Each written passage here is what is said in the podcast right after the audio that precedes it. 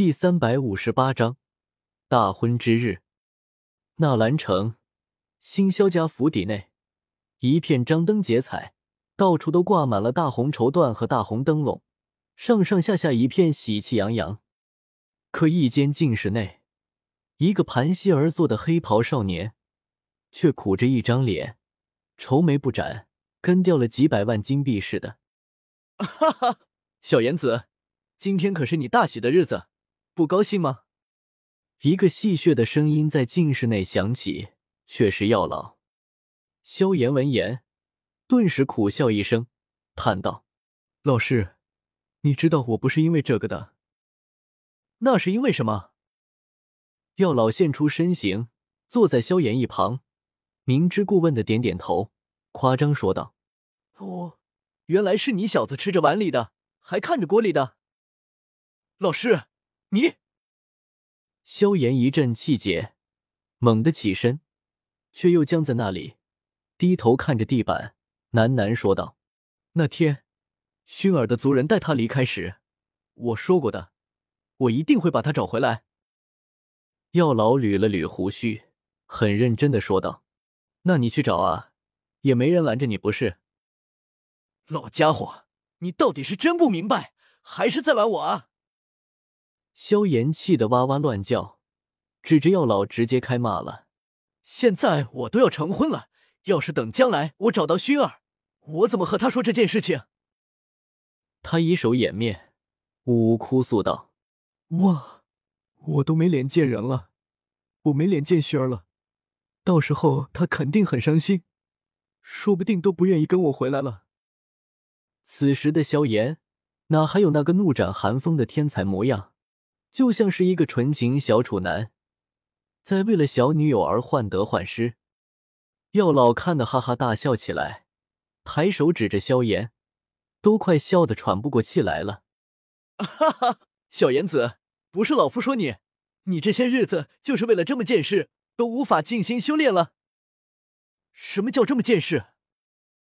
萧炎急眼了，狠狠瞪着药老，大喊道：“老师！”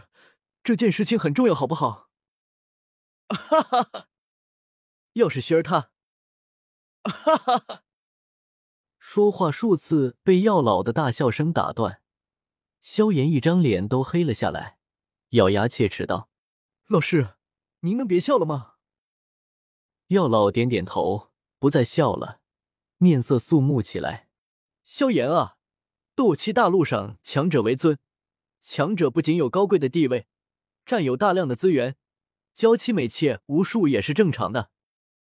你不过是娶了一个女人，再去找薰儿，问题不大。问题很大，好不好？萧炎挑了挑眉，又换回了一副患得患失的模样，喃喃说道：“薰儿她。”药老见此，脸上顿时露出一副轻蔑之色。还好，不等他念叨完，静室的大门被人敲响了。小颜子，快出来了！却是萧炎的二哥萧厉，他一边敲门，一边说道：“今天可是你大喜的日子，怎么还待在里面修炼？快出来换上喜服，去皇宫接弟妹了。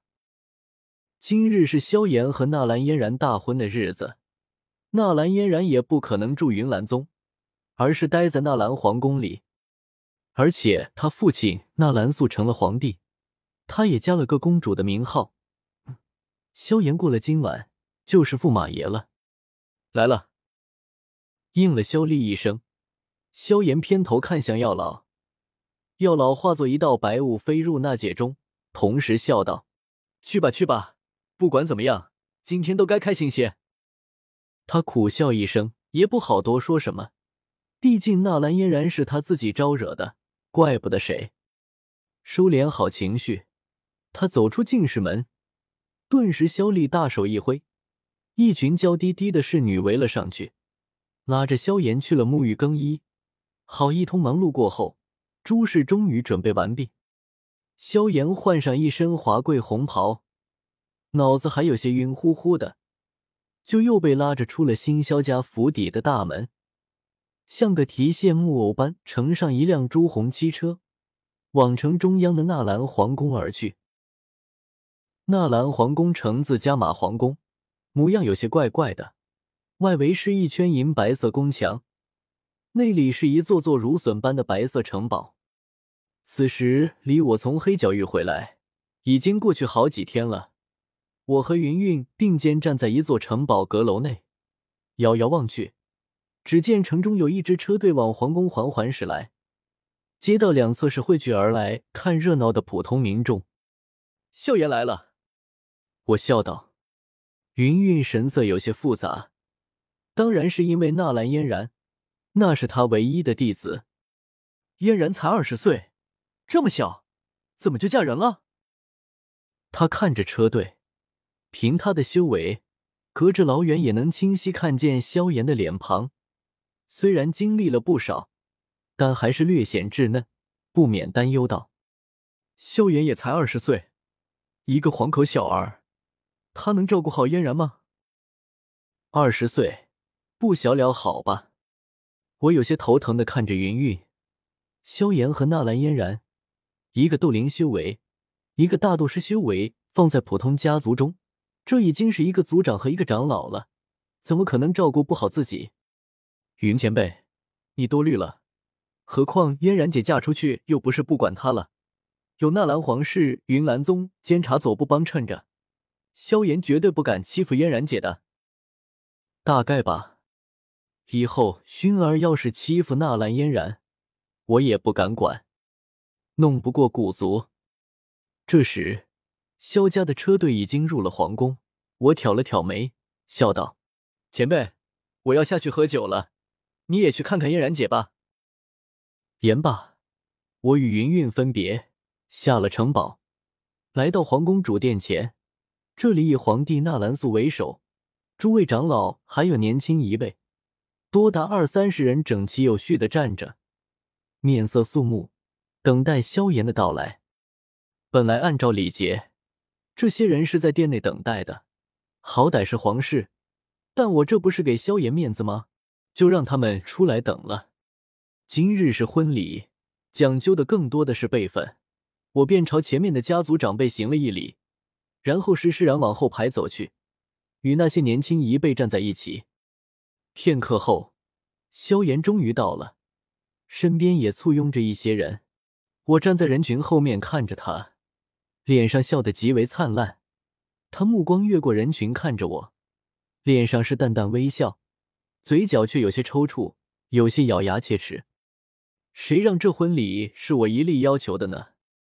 我躲在后面。他也没法和我说话，与纳兰素一板一眼的对答后，两群人往纳兰家族的祖庙而去。宗庙已经从纳兰府邸迁来了纳兰皇宫，但建筑物是新修建的，并不奢华，装饰简朴素雅，青砖铺地，粗木为柱。萧炎一步一一入内，给纳兰家族历代先祖的牌位上了炷香。再次起手后，就退了出来。萧炎，你与嫣然间的事也算曲折坎坷，你与他还是从小定下的亲事。纳兰素板着一张脸，声音有些低沉的说道，看上去心情有些糟糕。毕竟是他唯一的女儿要嫁人了，还是他以前看不上的乌坦城小废物。虽然现在小废物以前成了大天才，名扬帝国。可一想到你要娶嫣然，心中还是怪怪的。指望你能善待她吧。叹了口气，纳兰素让开了路。纳兰嫣然就在祖庙一侧的偏堂内等待，一身大红喜裙，身上环佩叮当。萧炎上前，却又被云韵拦了下来。他没有萧炎高，近距离看着萧炎还得微微抬头，才能直视他的双眼。那是一双黑白分明的清澈眼眸，但眼眸深处却好似埋藏着什么。